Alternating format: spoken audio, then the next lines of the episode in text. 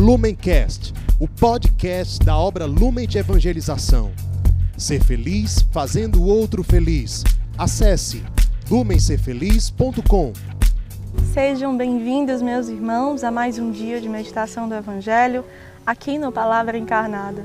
Hoje, dia 26 de março, vamos meditar o Evangelho que se encontra no livro de São João, capítulo 10, versículos 31 ao 42. Vamos chamar a presença do Espírito Santo para que seja Ele a conduzir e nos revelar aquilo que o Senhor pede de salvação em nossas vidas. Estamos reunidos em nome do Pai, do Filho e do Espírito Santo. Amém. Vinde, Espírito Santo, e enchei os corações dos vossos fiéis e acendei neles o fogo do vosso amor. Enviai, Senhor, o vosso Espírito, e tudo será criado, e renovareis a face da terra. Oremos. Ó Deus, que instruístes os corações dos vossos fiéis, com a luz do Espírito Santo, fazei que apreciemos retamente todas as coisas, segundo o mesmo Espírito, e gozemos sempre de suas consolações. Por Cristo, Senhor nosso. Amém. O Evangelho de hoje diz: Naquele tempo, os judeus pegaram pedras para apedrejar Jesus. E ele lhes disse: Por ordem do Pai, mostrei-vos muitas obras boas. Por qual delas me quereis apedrejar? Os judeus responderam: Não queremos te apedrejar por causa das obras boas, mas por causa de blasfêmia, porque sendo apenas um homem, tu te fazes Deus. Jesus disse: Acaso não está escrito na vossa lei? Eu disse: Vós sois deuses? Ora, ninguém pode anular a Escritura. Se a lei chama deuses as pessoas às quais se dirigiu a palavra de Deus, por que então me acusais de blasfêmia, quando eu digo que sou filho de Deus, eu a quem o Pai consagrou e enviou ao mundo?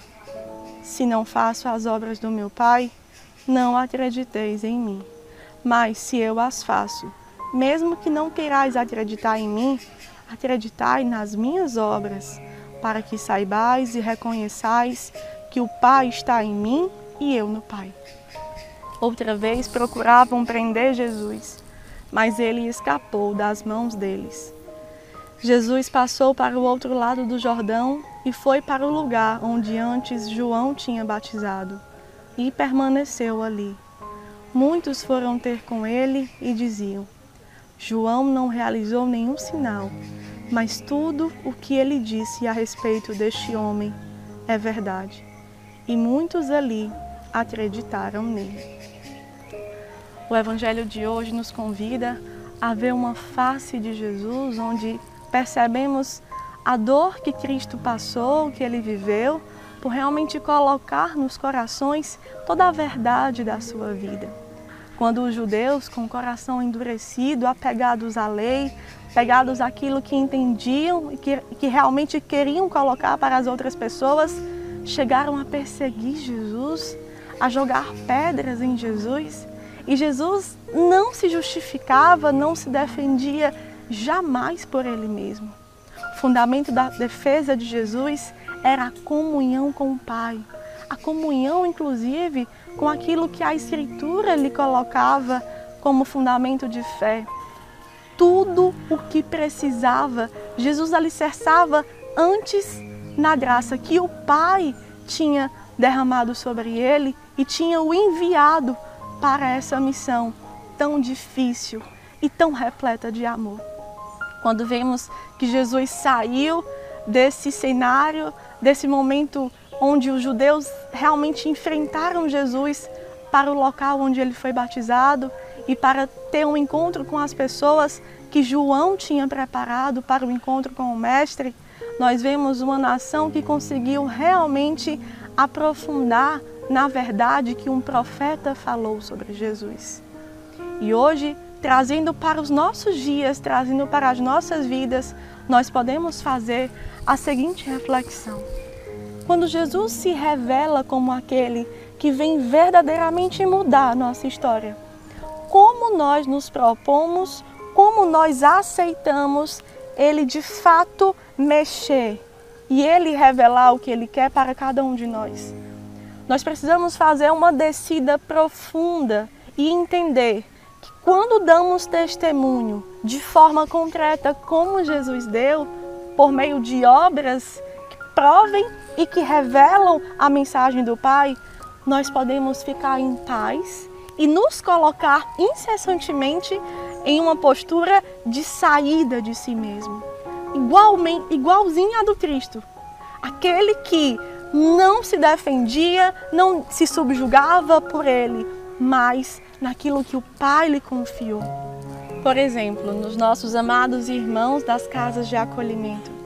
Quando você está lutando, você está perseverando, você escuta aquilo que os coordenadores, que os missionários lhe, lhe pedem mesmo de uma vida nova. Você consegue entender que a sua submissão, que a sua obediência, ela realmente anuncia o que Jesus já fez na sua vida? Ou você não consegue aprofundar isso porque às vezes vai se incomodando, porque uma pessoa ali olha torto, porque não consegue se sentir em paz com todos da casa e você perdeu o seu foco, porque o centro deixou de ser o Pai, deixou de ser o Cristo, deixou de ser a mensagem de salvação que ele lhe pediu. Nosso único centro precisa ser tudo que Cristo nos chama a ser e viver. E todos nós que meditamos o Evangelho, que queremos nos configurar a Ele, precisamos fazer também essa imersão. Onde está o nosso foco de vida? Onde está a nossa atenção, o nosso zelo em escutar, em deixar descer para o coração e tornar ações práticas? Que as nossas obras anunciem quem somos em quem acreditamos.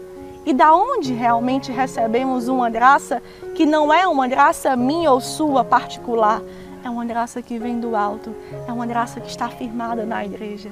É uma graça que se revela em um carisma aqueles que têm um chamado de ser e viver um mistério específico da vida de Cristo, ou a graça do estado de graça que os mandamentos nos guardam. Façamos realmente essa análise, essa meditação com coisas concretas do dia a dia para deixarmos a nossa vida anunciar pelas obras a quem estamos seguindo e realmente quem anunciamos pelas nossas vidas. Que Nossa Senhora nos ajude nesse propósito e vá à frente, nos levando como filhos e irmãos, todos unidos e reunidos no seu coração imaculado. Ave Maria, cheia de graça, o Senhor é convosco. Bendita sois vós entre as mulheres, bendito é o fruto do vosso ventre, Jesus. Santa Maria, Mãe de Deus, rogai por nós, pecadores, agora e na hora de nossa morte. Amém. Permaneceremos reunidos em nome do Pai, do Filho e do Espírito Santo. Amém. Deus nos abençoe. Lumencast, o podcast da obra Lumen de Evangelização. Ser feliz fazendo o outro feliz. Acesse lumencerfeliz.com.